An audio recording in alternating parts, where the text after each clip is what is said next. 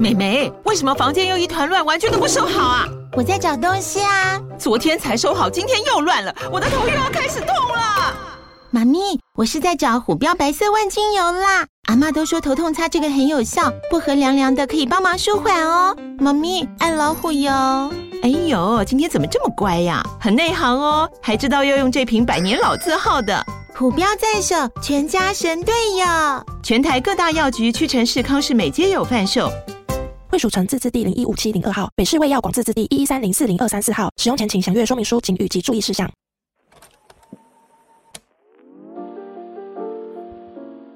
欢迎收听《始作俑者》，我是主持人播放键阿健。我是史塔克实验室家豪。今天很开心邀请到史塔克来陪我聊天，是新晋百大史塔克。 因为最近有上那个 Apple Podcast 的首页啦，所以运气好，运气好，我们说那个是 C 位啊，十一位。你对申？请了多久啊？我申请啊，我从五月申请要六月，结果他到七月多才有。哦对，录音的时候现在是要八月了啦，七月二十五号，对，所以你申请了两个月才上。因为他中间就突然就没收没洗，我就再丢一次，然后他就说什么哦图片啊还是什么鬼，格式，格式对我之不前合也有被讲过格式。后来就改一改就上了。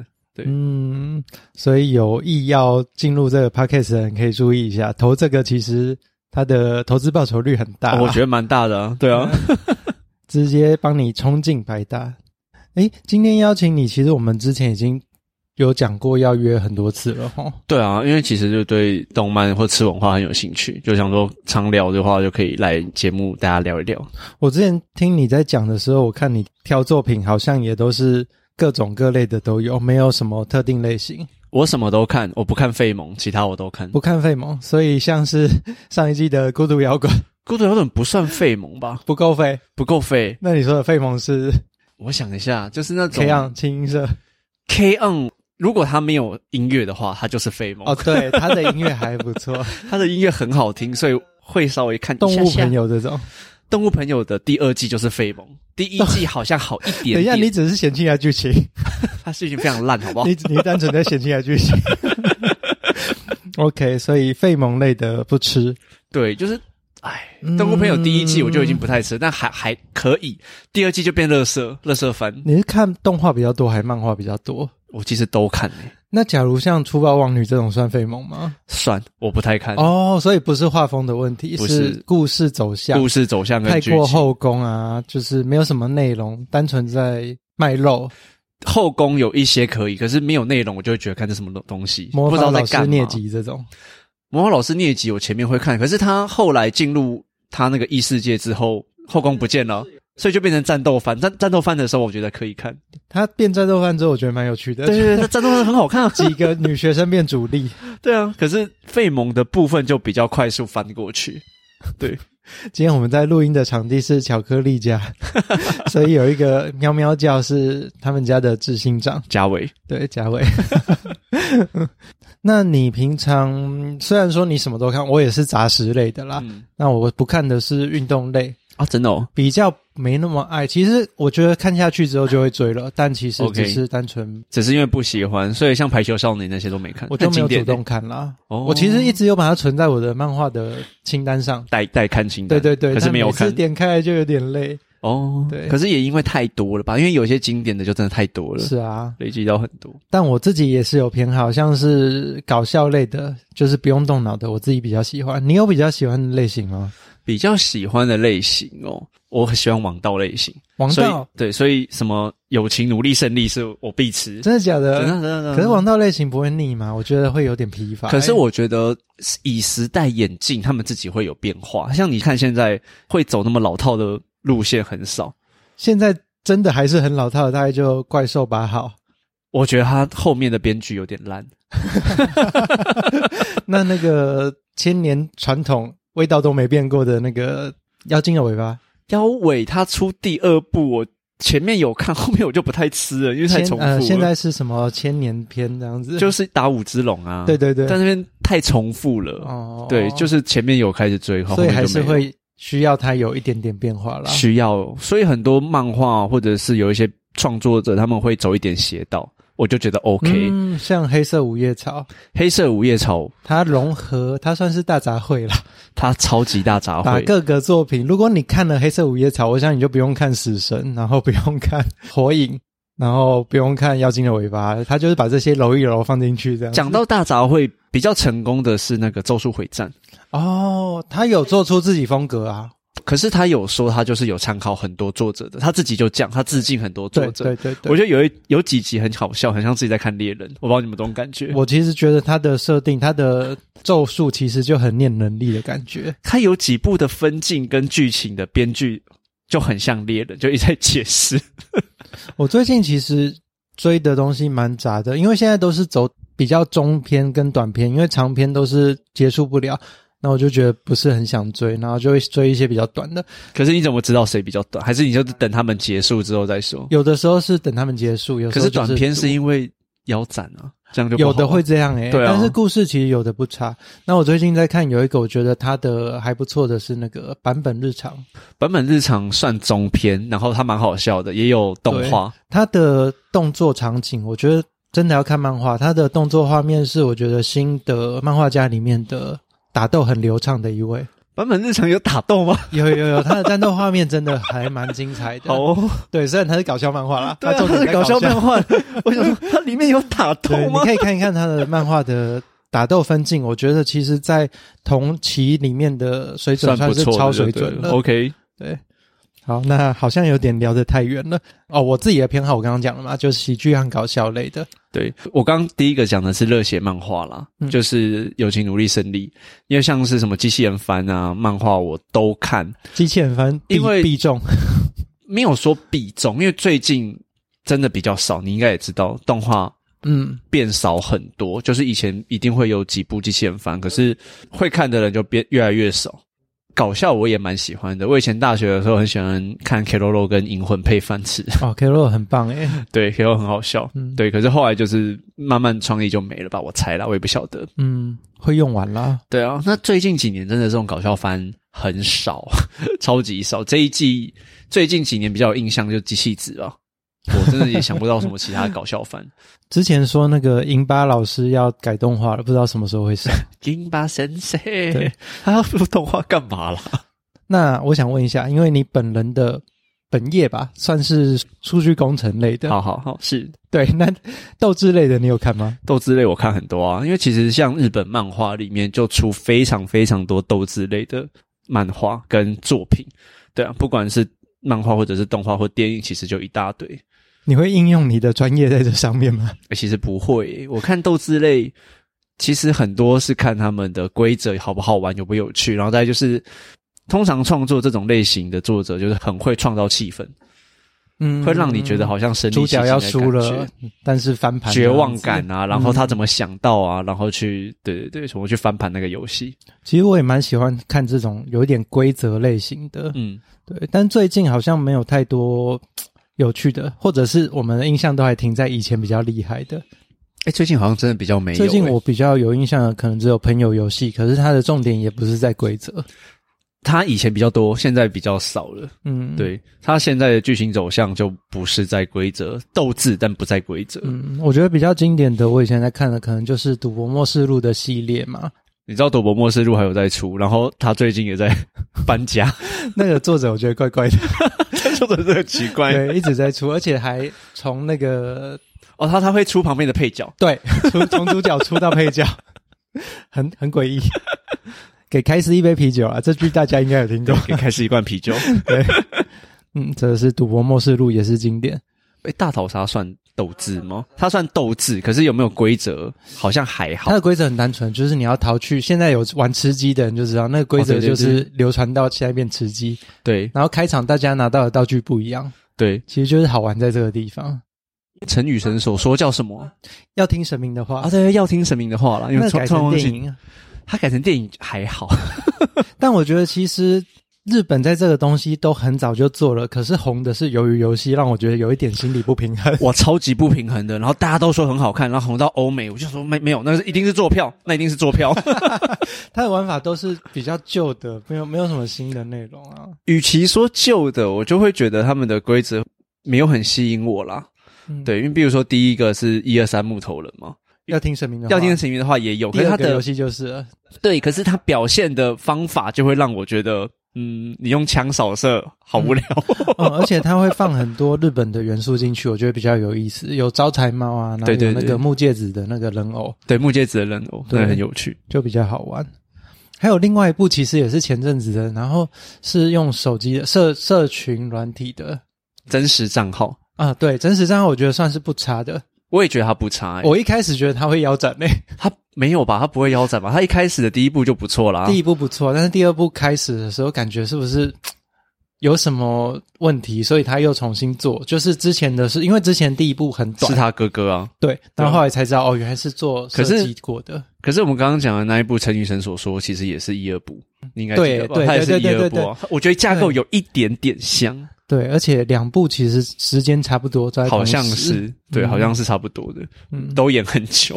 啊，这几部其实蛮有意思的、啊，可对以看。另外还有一些斗志类型的漫画，我不知道是人气不高，还是我们刚刚讲的气氛炒作不起来，他们就很容易被腰斩。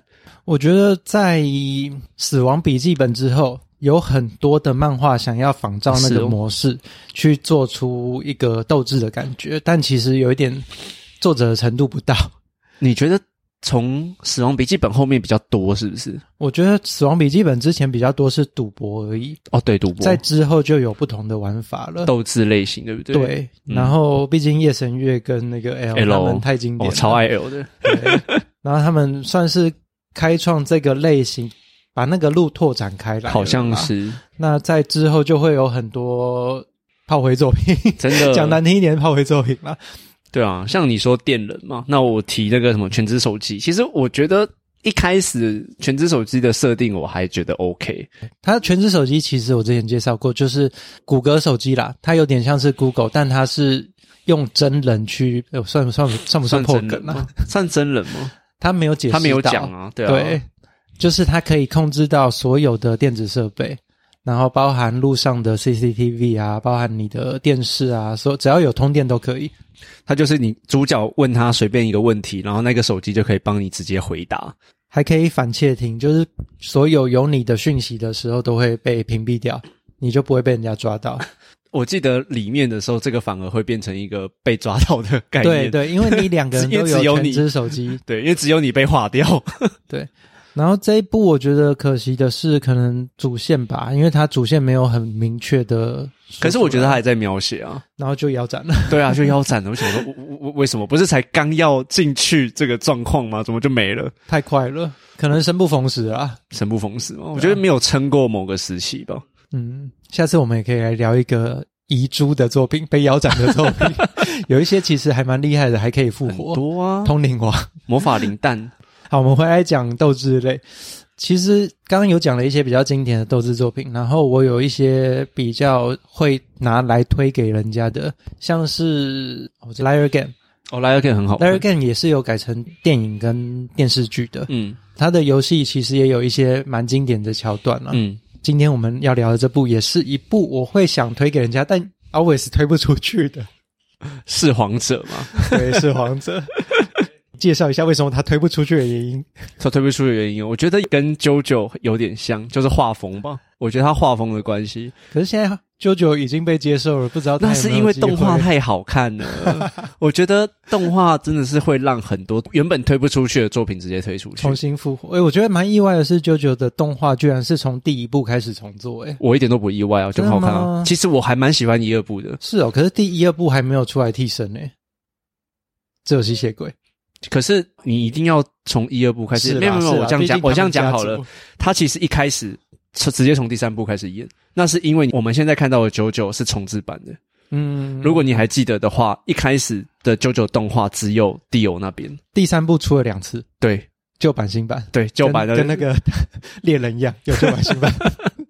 所以第三部很久以前，就像你讲的，可能大家制作组会觉得说，直接从最红的替身开始演，嗯，对，可是结果反而好像还反是而在还圈内好哦。，对，反而还就好，从嗯第一部之后就大红了。超超级大红，我觉得规格有差啦。 嗯，因为像很多的重置的规格并没有那么高哦，这个我就神奇《封神演义》重置两次都是烂作，烙印勇士也重置过两次了。对啊，可但是它带好不像起来啊。都不是从头开始，《烙印勇士》都是从《千年之影片》，对我就不懂为什么，而且可烙印能是勇因士为《的烙印勇士》是十八禁吧， 不好做。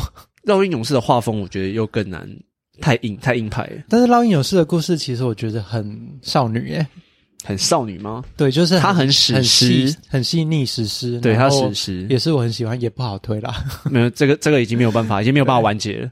真的。好，那回到《弑皇者》，刚刚讲除了画风之外，我觉得其实它的画风就是有一点青年漫啦，就很写实，对，那故事又很硬派，没错，所以真的要能够接受那个它元素很多，然后会让你一直动脑，哦，对，他的动脑幅度很很大，没错，对，但真的很有意思。对。所以，我们今天就来介绍这一部。那我们现在稍微的聊一下故事背景，等一下再来切入这个剧透的部分。好哦，释王者他其实是在讲一个职业赌徒，他是叫班木魔。他在故事开始之前，其实就已经有一些经历了。这个经历我们不剧透啦， 是他跟这个组织的一些爱恨情仇。那他的目标其实就是当上赌王组织的首领。赌王组织其实有点像是我们常在现实生活中谣传有一个可以控制百分之八十趴的呃银行啊，对集团，然后银行公司，还有甚至是政治国家的这种组织，赌狼的触手就是这么的广。那它里面的会员有固定四十八位，每一位会员会配一个专属的主持人。那他们在会员之间要谈事情的时候，就是用赌博的方式。每一次赌博会有主持人在旁边帮忙看，主持人的工作很简单，就是像黄黄赌职员一样，确保你没有作弊，或者是你的作弊没有被看出来。赌博漫画都要这样 子。对，就出老千不能被抓到，就不算出老千， 没错，也有点像现实人生啦。有有有一点，班木魔的目的就是要当上赌狼组织的老大，来控制这个赌博世界、地下世界。糟糕，我接下来好像很难再做更多介绍了。真的哦。 那我们可以讲聊这部，我们觉得它的魅力在哪里？我觉得它的呃游戏设计非常的有巧思，就是它的游戏，例如它有用到那个中世纪的铁处女，嗯嗯嗯，来当做游戏的一个道具，然后或者是他们的游戏都是要赌上生命的，哦，他真的很夸张，每次都觉得他们赌博到一半是不是快死了，对，动不动就把器官拿出来压在桌上，而且还真的死很多人。 对，或者是他在赌博过程中要服用毒药，然后赢的人才可以拿解药。哦，对，那个真的很夸张。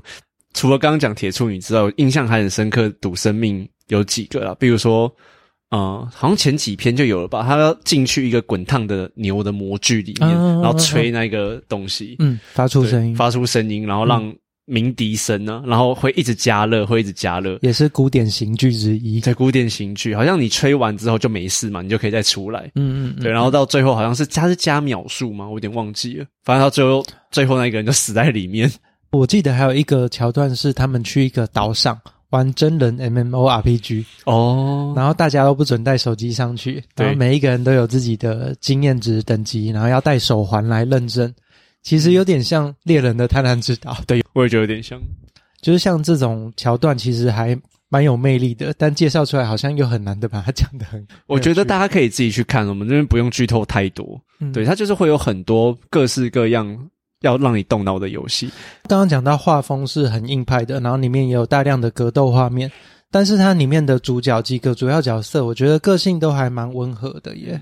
没有，那是因为格斗的不是主角班木魔，是那个主持人啊。哦，对啦， 但是它里面有一个马高，就是他的嗯主要负责打斗的那个， 嗯嗯，我觉得他很可爱，个性也是很温和的。对，对对对对，故事背景大概是这样子。那接下来就要开始剧透了。我觉得故事背景讲这样子好像很难推啦，但是这部就是这样的作品。那要剧透什么？我们待会讲剧透的部分就会聊一些赌局的内容。哦，对，我觉得好我们就聊我们最喜欢的赌局好了。 OK 啊 OK 啊。对，那有兴趣的人可以继续往下听，或者是你想自己去看完再回来的人，也可以先去看看作品。嗯，那我们来剧透阶段。刚刚有讲到赌狼的组织，它里面其实有一个首领，然后班木魔其实它主要的目的就是要以下犯上，在日文里面以下犯上就是翻转那个阶级，所以班木魔要跟赌狼组织的首领对赌，赢了之后他就可以当上组织的首领。赌狼组织里面有一个规则是，对赌的人出局之后就会必须去死。那赢的人可以推荐一个人加入赌狼组织，或者是他可以有点像许愿吧，就是可以说出一个愿望。对，会达成一个愿望这样子。这也是为什么独狼组织它的触手需要触及到政商界各个领域这样子，没错，它才可以帮你达成愿望。啊这个首领其实跟班木某在很小的时候就认识了，他们算旧识，然后在小时候的时候就已经赌过一次，那时候主角就输啦，那他就把自己的器官给输给这个首领，但是很意外的是，首领没有叫他去死，就是留他一命来继续跟他对赌。在这个过程中，其实可以看到首领跟这个主角班木魔两个人之间有一些激情在啦。 我也觉得那超激情的。他就一直希望对方来追他。 对，然后这个首领还有一个很有趣的设定，他是双重人格， 嗯，这是一些我觉得这故事很有魅力的点，但讲出来就真的剧透太多， 所以我们放在这边讲。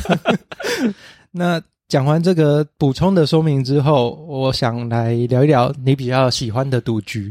游戏吗？对对我对，印象很深刻、很喜欢的一个赌局是他们在水里对赌，他们就是要整个潜下去水里面，然后没有氧气的状况下，然后在里面玩扑克牌。然后那一场为什么会印象深刻？因为他们两边潜下去，他们不知道游戏规则。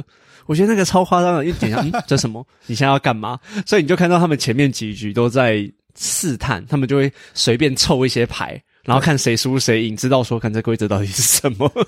哎、你跟我选的一样，我也哎真的假我的也喜欢 你也选这 个哦但但还好，因为那一局赌局其实是双重赌局，所以你可以介绍水下的部分，我等一下介绍水上嗯 水上的部分。分嘛， 对对对，对，因为是我现在有一点点忘记他们最后扑克牌最后的游戏规则是什么，可是就会知道说他们前面会怎么去试探，就会觉得哎很你们很聪明，就是会想到说怎么去搭配牌组啊，然后去看说哪一个他们是花色还是大小还是排列组合，他们要从里面去找到说怎么样是赢对方的，或者说这个规则下什么是比较大的，对，对五十二张牌都要记得，然后他们对要记得这个牌组为什么会赢，然后再去推测下一轮。没错，你刚刚有提到水下，他们拿来对赌的东西，除了扑克牌之外，还氧气有吗对氧气筒， 我觉得很关键。你每一局要用多少氧气筒，这个对对方的心理压力其实很大。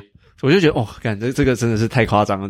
嗯，对，他 竟然会选到一样的，因为这个这这一场真的太印象深刻他算了。是在倒数的几个赌局了啦，好像是对，已经算是蛮后期了。然后对啊这局真的太精彩，他是跟第三个组织文森拉罗那个组织嘛，嗯嗯嗯他们两个对赌。对赌的时候，对而且会让我觉得，就是前面我们因为我们说他们在对赌的时候很常会有生命危险，可是，在水下的那一种感觉会让人觉得更有压迫感，对，压抑，对没办法压抑呼感吸，对对对，对就看漫画的时候就会让我就会有这种很强烈的感觉。嗯，那我来讲水上的部分，水下就已经这么精彩了，大家真的要去看啊！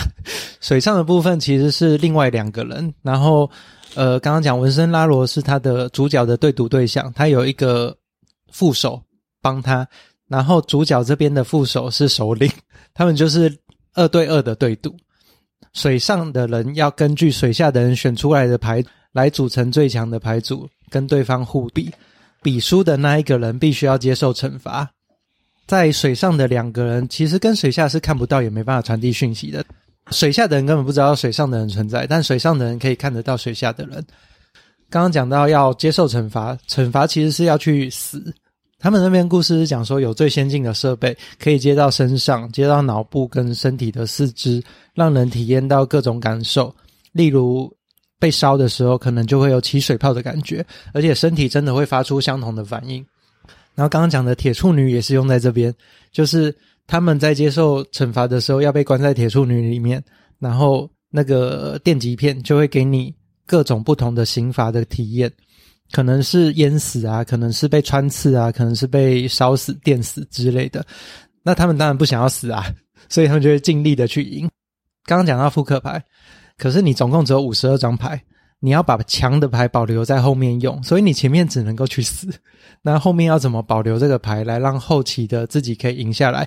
而且你跟水下的人不能沟通哦，你要他选出正确的牌，这个是没办法去交流的。我觉得很酷的一点是这个，也就是有各种限制，然后让我们觉得怎么这可以这么难，然后他们最后还可以想到一个策略，对，真的屌 啊很有默契 耶，对真的要很聪明的人才有办法玩。对。虽然大家会觉得说好像是作品嘛，所以他们怎么讲都可以，可是他营造出来的感觉就会让我觉得，嗯，怎么可以这样子？对，而且我觉得主角班木魔他在要让自己赢的设计上，他是一个职业赌徒，他的设计是用年来计算的， 他可以花好几年来把自己的人埋伏到对方的组织里面，或者是花好几年来让对手有一个错误的想法，嗯，就是为了选你这老狐狸，我在前五百步 赌神呐、就已经埋下这个伏笔了。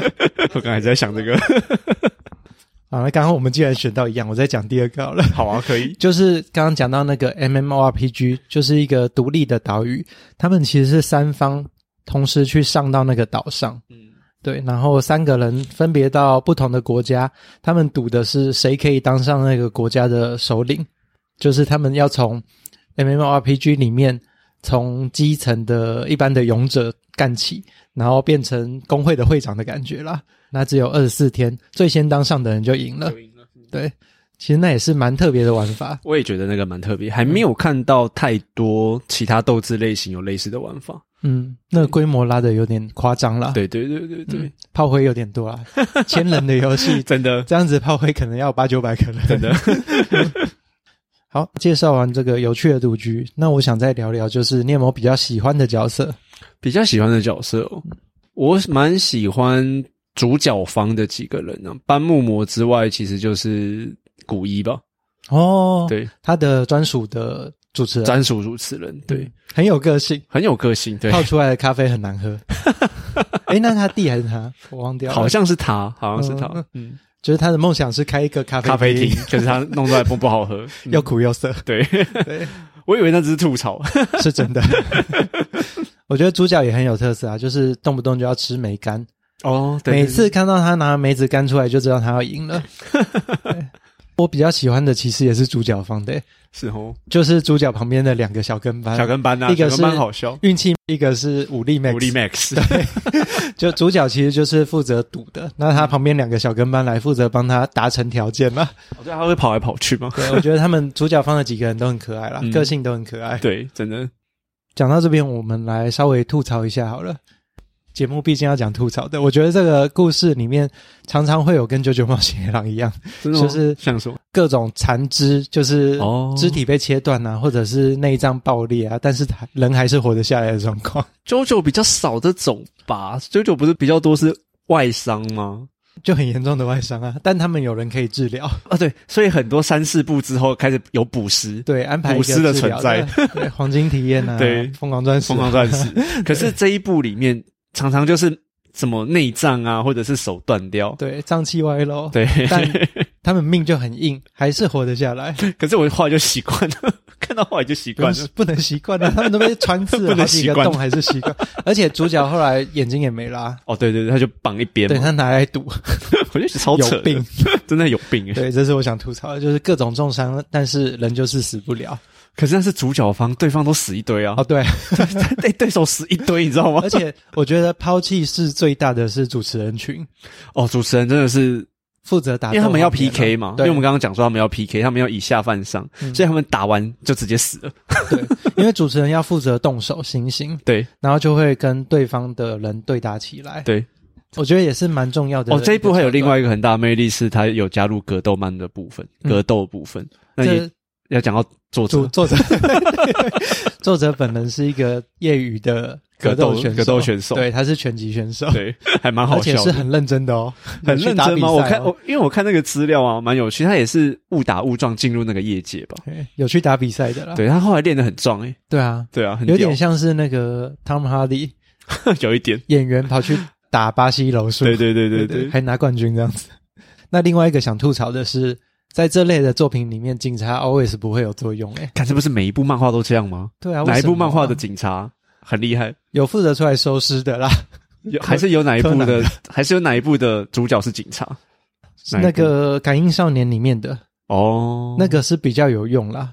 我是说主角是警察，那他他不是主角，我是说主角好像没有，好嗯好像像嗯没有，好像没有诶、那个对，有女生是警察的，女警的什么乌龙派出所，之类 的。欧龙派出所那不是主角是警察， 我主角是警察， 但好像真的要警察发挥一些警察该有的作用很困难，哦很少。哦吼。为了故事发展啦，有啦，我现在想到一个斗智类型警察算有用的，嗯，未来日记吧。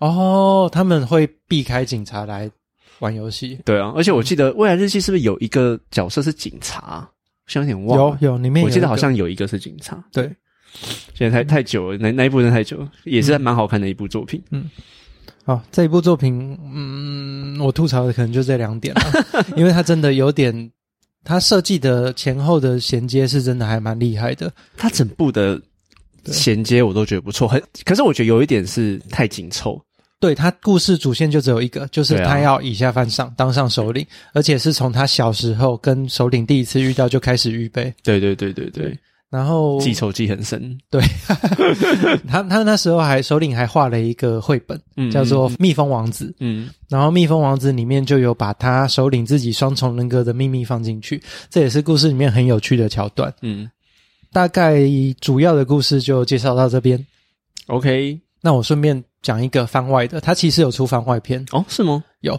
他是王者有番外篇是讲那个你刚刚讲的那个主持人夜行飞古一，哦，好像是，可是王我还没看。对，他是在故事结束之后，他已经当上首领之后，班木木觉得当首领很无聊， 嗯，他就叫每一个主持人来陪他聊聊天， 有点有点像是，所以这一部在聊天吗？对，有点像就是导师时间，每一个导师跟他的学员聊天的对话感觉， 对，好哦，他的聊天内容就是告诉我你主持过最有趣的赌局，哦，对，然后那一局就是夜行飞古一讲了一个故事给他听，这样。这个是我觉得他有把这一部的精髓画出来，然后又是一个短篇单集，所以如果还没有办法看整部作品的人，可以去试试看从这个短篇入手。哦，那也不错，对，对，我觉得可以去试试。好，今天介绍到这边，那最后我们来请嘉豪来介绍一下你的节目吧。好，大家好，我是史塔克实验室的嘉豪。那我的节目呢，专门在讲投资跟科技两大主题啊。其实投资的部分，我不太会跟坊间的一些投资频道一样，就是在讲一些什么，哎、你该怎么买卖啊之类的。我会比较从新闻面跟消息面的部分来跟大家来聊聊，说最近的产业趋势是怎么样。那比较红的产业的公司，他们是做什么的？然后让让大家知道说，诶，你在买这最近的比较红的股票，或或者是最近大家在讨论的产业的时候，至少知道它在干嘛吧，不要跟着大家乱买。科技的部分呢，是因为我是。就是电子职工这种背景，理工背景出身嘛。然后最近什么机器学习啊、人工智慧的话题很多，不要让一些坊间的什么诈骗集团啊或者群主来骗到你说，诶，有一些投资机会，或者是他可以做到什么很神奇的事情，但其实根本就没有。所以我就是很希望来聊聊一些科技的话题，来跟大家科普一下。所以我也会在访谈各行各业。各种职业的朋友，让听众知道说，现在科技到底融入了我们生活有多少，而不是像现在新闻媒体或者是一些群组，就很多诈骗的名词这样子。好，大概是这样，谢谢。我也有去史塔克实验室聊过一集 AI 绘图相关的，对，多媒体相关的话题。嘿那你觉得 AI 概念股还会飙多久？还是它是短期现 象？没有，它会是长期现象，可是最近会不会资金回调就不知道了。哦对，有可能啊，就是风险会慢慢的一直提高，所以现在要进入的朋友就要再小心一点，就是可能会买在短暂的高点，所以你现在买的话，可能下个月或下下个月崩下去的时候，心脏自己要承受啦。可以稍微等一下啦，或者是对放长线这样。嗯，没错，好，听到这边呢，不管你是用 Apple Podcast、Spotify、Mixer Box 或者是 KKBox 收听，都帮我按个五星评论分享。有其他问题也可以到始作俑者的 Facebook 或 IG 来找我聊聊天。那我们始作俑者，我们下周见，拜拜，拜拜